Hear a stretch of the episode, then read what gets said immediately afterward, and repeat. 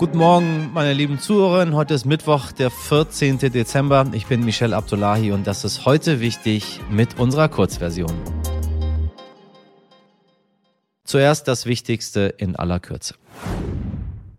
Am Montag hatten wir von einem der größten Skandale der Europäischen Union berichtet. Nun wurde eine zentrale Figur dieses Korruptionsskandals abgesetzt, und zwar die Vizepräsidentin des Parlaments Eva Kaili.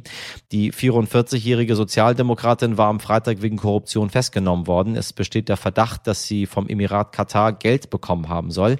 Kaili bestreitet übrigens die Vorwürfe und ließ über ihren Anwalt mitteilen, ihre Position ist, dass sie unschuldig ist. Sie hat nichts mit Geldflüssen Nachrichten aus Katar zu tun? Überhaupt nichts. Ich bin gespannt, wie sie die Säcke voller Bargeld in ihrer Wohnung erklärt. Trotzdem gilt natürlich auch für sie die Unschuldsvermutung.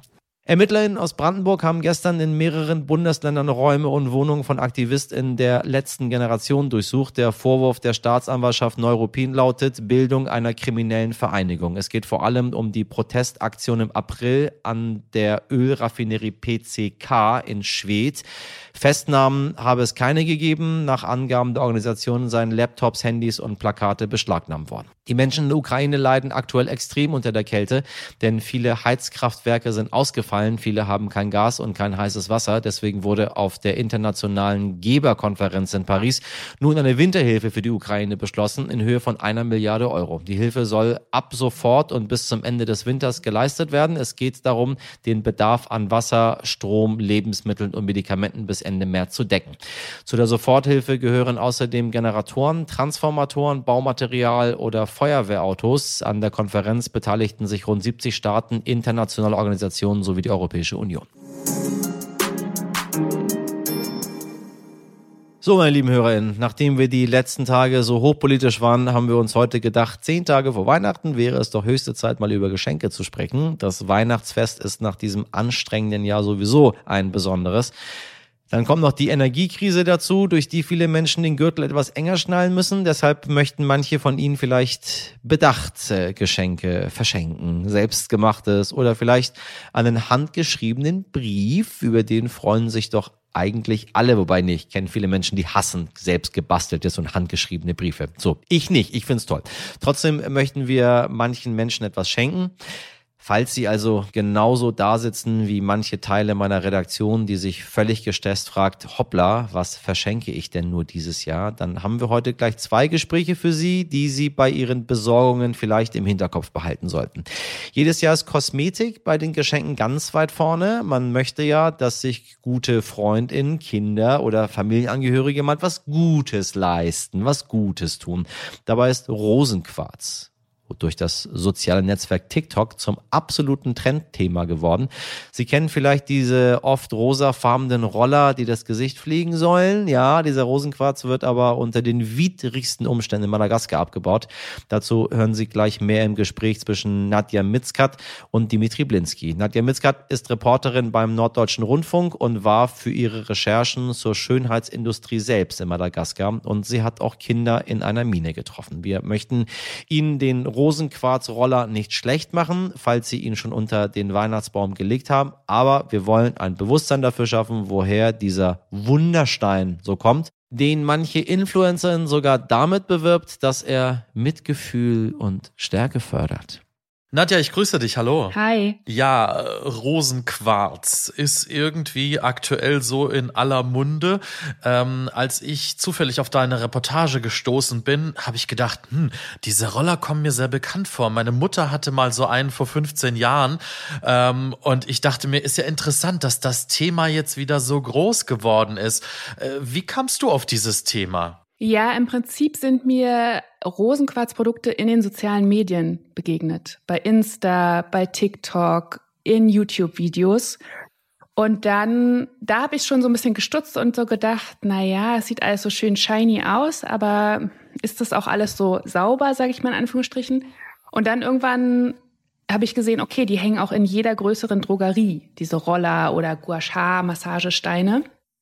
Ähm, Genau, und dann habe ich mit einer Kollegin drüber gesprochen und dann haben wir angefangen dazu zu recherchieren. Du hast dich ja dann auch auf den Weg nach Madagaskar gemacht, wo viele, viele dieser Steine abgebaut werden. Wie ist so dein Eindruck ähm, von der Arbeit dort und von den Menschen, die dort arbeiten?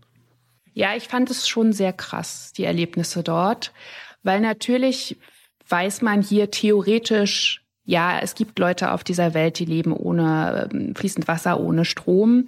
Und dann fährst du aber in diese Dörfer oder sind wir in diese Dörfer gefahren und das nochmal so ganz direkt von Angesicht zu Angesicht zu sehen, zu sehen, da hat niemand ein Smartphone. Da hat man, vielleicht hat einer ein Tastentelefon. Du bist gut dran, wenn du ein Fahrrad hast. Kaum, eigentlich niemand hat ein Auto. Und dann eben im nächsten Schritt in den Minen, die Männer in den Flipflops ohne Schutzkleidung, ohne irgendwas, ohne Schutzbrillen. Man muss auch sich vorstellen, dieser Stein kommt ja bei uns meist geschliffen, ganz glatt an. Der ist aber extrem scharfkantig.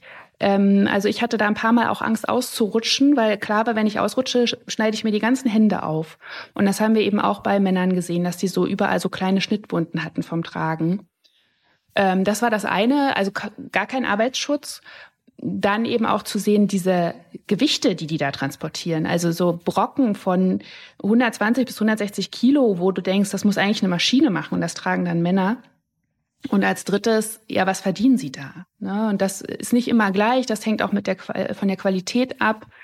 Ähm, aber eben in einer Mine dann zehn, umgerechnet 10 Cent pro Kilo. Ne? Und natürlich ist auch auf Madagaskar alles preiswerter, aber auch nicht so preiswert, dass man davon ein gutes Leben führen könnte.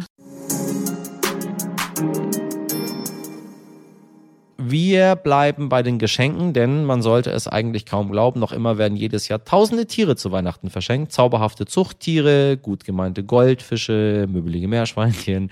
Dann denken Sie sich vielleicht, Sie tun einem Straßenhund aus Rumänien etwas Gutes und bringen ihn in ein warmes Zuhause. Aber Fakt ist leider, jedes Jahr ist die Rückgaberate in Tierheimen kurz nach Weihnachten um 30 Prozent höher als sonst, sagt zum Beispiel der Tierschutzverein München. Voller Panik werden Tiere dort abgeladen oder noch schlimmer auf der Straße ausgesetzt, deren BesitzerInnen sie eigentlich nie haben wollten oder die vorher schlicht nicht wussten, was sie sich damit aufhalsen. Deshalb überlegen Sie sich bitte gut, ob Sie tatsächlich zu Weihnachten ein Tier verschenken möchten und falls Sie immer noch darüber nachdenken oder vielleicht schon einen flauschigen Mitbewohner zu Hause sitzen haben, damit meine ich natürlich nicht Ihre Wohnung Wohngemeinschaft. Ja, dann ist das folgende Gespräch spannend für Sie. Jana Hoger von der Tierschutzorganisation Peter gibt uns gleich Tipps für die Haustierhaltung und verrät uns auch, ob wir Straßenhunde aus Rumänien und anderen Ländern tatsächlich retten oder eben nicht. Hallo Jana, ich grüße dich. Hallo, vielen Dank für die Einladung.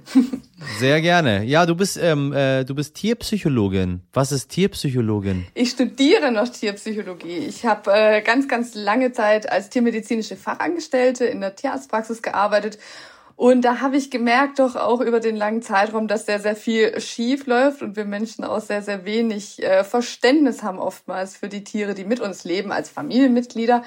Und dann war für mich klar, zum einen, ich muss auch in meinem künftigen Job was verändern und deswegen bin ich jetzt bei Peter. Zum anderen habe ich eben dann auch festgestellt, dass einfach sehr, sehr viel Wissen noch, glaube ich, auch bei vielen Haltern fehlt. Und deswegen war es für mich wichtig, einfach dann noch ein bisschen tiefer einzusteigen. Und deswegen auch das Studium jetzt, welches ich hoffentlich dann dieses Jahr beenden kann.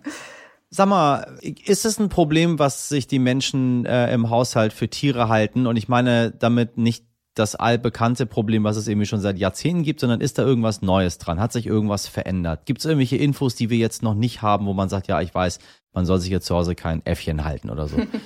Hat sich das verändert im Laufe der letzten Jahre? Ich glaube, das Äffchen ist tatsächlich mehr und mehr ein Thema geworden, weil über gerade aus soziale Netzwerke viele Menschen sich mittlerweile Tiere halten wollen, die vielleicht nicht mehr die gängigen äh, sogenannten Haustiere sind. Das heißt, viele Menschen wollen eben nicht mehr nur noch einen Hund, eine Katze oder ein Meerschweinchen zu Hause haben, sondern sehen dann, ähm, es gibt vielleicht Promis, die sich äh, ja einen Affen halten, die sich eine besonders exotische, ja, besonders exotisches Reptil beispielsweise halten, die sich dann eben auch so ein Tier kaufen wollen und das auch tatsächlich hier bekommen, weil hier in Deutschland eben ähm, ein sehr unreglementierter Handel noch stattfinden kann, weil wir eben nicht ausreichende Gesetze haben. Aber natürlich gibt es auch in der ganz normalen in Anführungsstrichen Haustierhaltung noch immer riesig große Probleme. Wir haben jetzt seit der Corona-Pandemie über eine Million mehr tierische Mitbewohner in unseren Haushalten. Fast die Hälfte aller Menschen, aller Haushalte hat ein Tier zu Hause. Das fängt an beim Hund, das äh, endet ja beim, beim Fisch im Aquarium und da läuft sehr, sehr viel noch falsch. Wir haben ganz viele Tiere bei uns zu Hause, wo man sich nämlich gar nicht die Gedanken macht, oh, das könnte ja auch irgendwie nicht richtig sein, was ich dort mache. Fische ist auch ein Riesenthema, wie man sich die hält. Klar, ist ein Riesenthema zum einen, woher sie kommen. Es sind leider oftmals auch noch Wildfänge, die in deutschen Aquarien zu finden sind. Es sind äh, ja Tiere, die natürlich auch in einem kleinen Aquarium nichts zu suchen haben und da natürlich auch vielleicht nur einen gewissen Sinn erfüllen, und zwar unsere menschlichen Interessen ja, zu befriedigen, Bedürfnisse zu befriedigen. Ich möchte gerne ein Aquarium in meinem Wohnzimmer stehen haben, weil es schön aussieht, weil es vielleicht schöne Farben sind, aber ja, ähm, ja. mir einfach mal weitergehende Gedanken drüber zu machen, woher diese Tiere kommen. Genauso auch bei den Kleintieren, woher kommen die ganzen Meerschweinchen, Kaninchen, Vögel, die ich mir in der Zoohandlung kaufe. Das sind keine Tiere, die eine, aus einer schönen Vergangenheit kommen. Die kommen aus äh, Massenproduktionen, aus Massenvermehrerstationen, wo sie eben äh, unter schlimmsten Bedingungen produziert werden. Man muss sagen, produziert werden, weil es gibt kein anderes Wort dafür.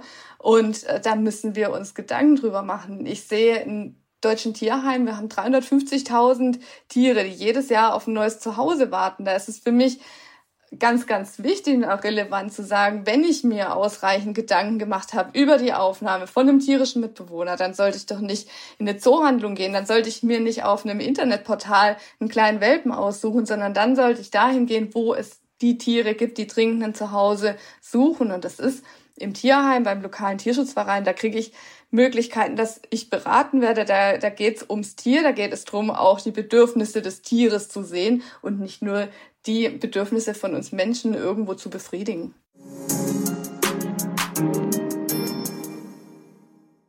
Das war unsere vorweihnachtliche Geschenkefolge im Turbo-Modus. Äh, wenn Sie noch mehr zu Rosenquarz und Haustieren erfahren möchten und vor allem noch die Geschenketipps aus der Redaktion hören wollen, hören Sie doch gerne in unsere Langversion. Und über heute wichtig als stern.de sind wir jederzeit für Sie erreichbar. Haben Sie einen schönen Mittwoch, machen Sie was draus. Bis morgen, Ihr Michel Abdullahi.